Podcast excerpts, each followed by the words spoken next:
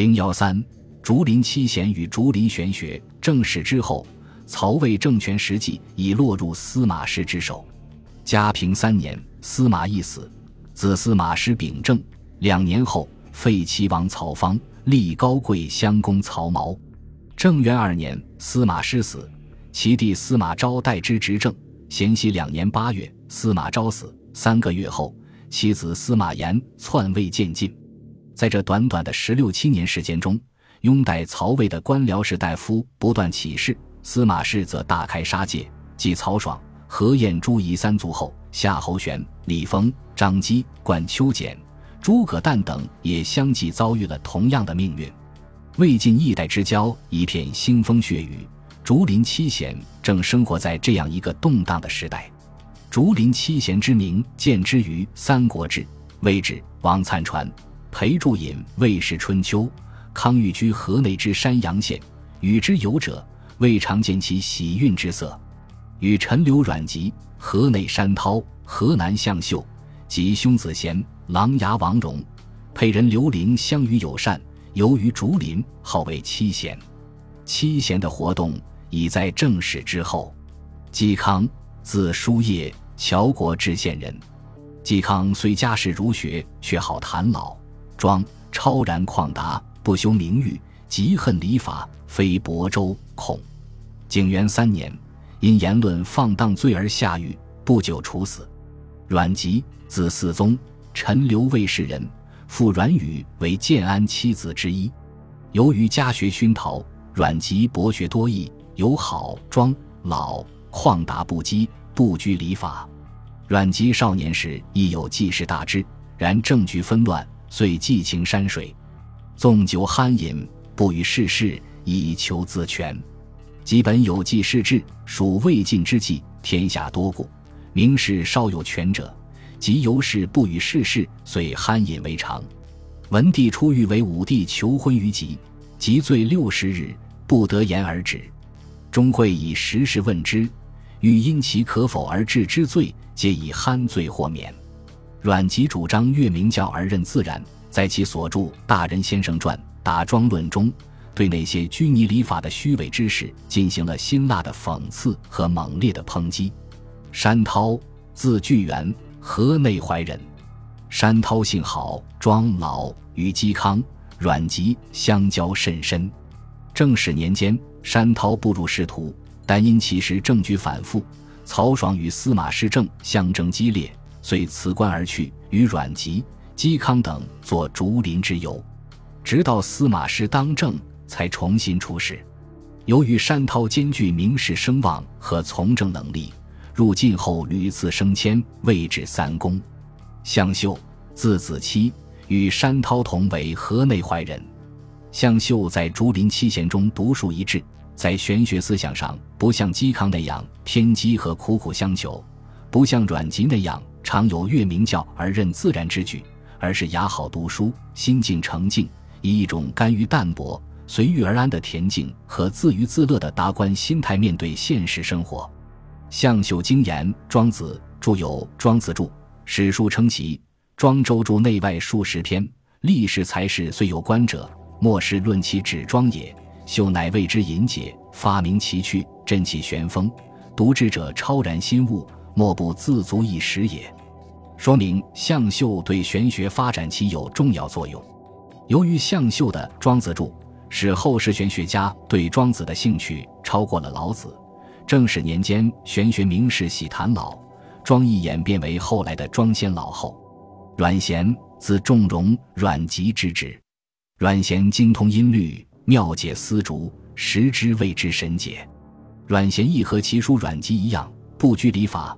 母丧期间，仍然纵情乐礼，不顾等级尊卑之分，与姑母的鲜卑族婢女相爱。当听说姑母携婢女离去时，竟借客人之驴。身着丧服去追赶，与婢女同骑而归，其放荡不羁可谓达于极致。王戎，字训冲，琅琊临沂人。王戎少年时闻虎啸而不惧，神色自若，高门望族的家学渊源，又使他长于言谈应对，因此颇受阮籍等人的赏识。阮籍曾对王戎的父亲王浑说：“训充清赏，非清伦也。共清言不如共阿荣谈，说明王戎少年即有玄学知识，善于清谈的风度。而且王戎的言谈往往言简意赅，颇多俊语，深得玄学注重、言约直远之要义。王戎在仕途上曾极其几落，后虽位至三公，仍心怀竹林之游，感叹入世犹如鸟之入笼，丧失自由。刘伶，字伯伦，沛国人。刘伶虽容貌丑陋，但莫少言，但深通老庄之道。在竹林七贤中，刘伶以饮酒著称，路车壶酒，不以生死为念。其所著《酒德颂》。将老庄哲理注入饮酒之中，因此刘伶不像阮籍那样以酣饮避祸，而是借饮酒为得道之途径，以饮酒来陶醉老庄精神，以酒德来比喻老庄之道，并以此向明教礼法进行挑战。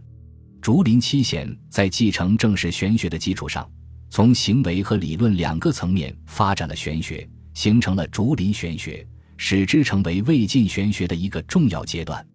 理论上，竹林七贤突破了王弼、何晏儒道融合的玄学思想，认为自然与明教不可调和，主张越明教而任自然，进一步发展了道家的自然无为。从竹林七贤的文章中，处处可以看到这种思想。如阮籍的《答庄论》中说：“以西征无欲、空虚、守静的自然无为来反对礼法明教的有为，保持人的自然之性。”阮籍的这种观点，在嵇康等人的文章中也处处可见。竹林七贤在强调认自然的同时，对六经进行了公开否定，认为六经以意引为主，人性以从欲为欢，意引则为其愿，从欲则得自然。然则自然之德，不由意引之六经，全性之本，不需泛情之理律。这就是说，儒家礼法是压抑人的本性。违背了自然之道，礼法明教与自然水火不能相容，无从调和，从而突破了正是玄学王弼、何晏的儒道调和论。竹林七贤还将老庄思想引入了其他领域，使玄学思想更为丰富。如刘伶赋予酒以老庄哲理，使魏晋名士纵酒放达有了理论依据。嵇康以老庄思想诠释音律。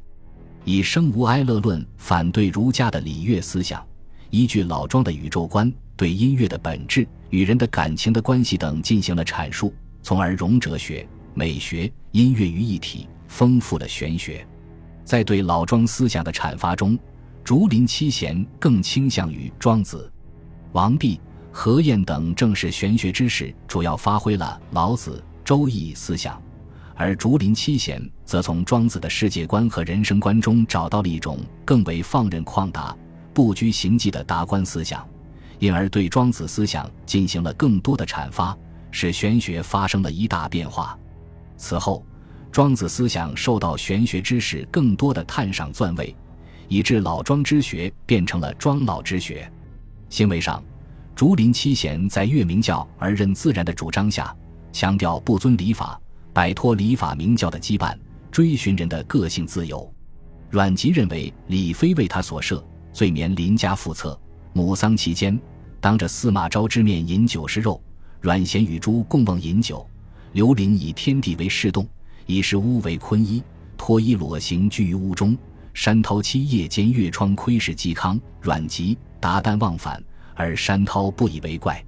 凡此种种。都反映了竹林七贤不受明教礼法约束而追寻自然之道，不仅从理论上，而且从行为上将老庄自然无为的思想加以发展，开为晋明士旷达放任、不拘礼法之风习。竹林七贤在不遵礼法的同时，走向山林，投入大自然的怀抱，在大自然的恬静与秀色之中神与物游。这种源于老庄隐逸精神的生活方式，成为竹林风气。阮籍在苏门山中与真人不一言，只以长啸相对。嵇康与隐者孙登同游于极峻山中，都是想追寻一种隐逸生活。而这种超世拔俗、由于方外的风气，实质上仍是力图摆脱礼法羁縻，不为世俗功名所累，是从另一个侧面表现了竹林七贤的不遵礼法。竹林玄学与正史玄学的理论基础是一脉相承的，但有了新的发展，对西晋之后庄学大兴起了重要的作用。相比而言，竹林七贤与正史名士的人生哲学则差异更大。两晋名士纵酒放达、不拘礼法、隐逸山水等风气，是由竹林七贤所开端。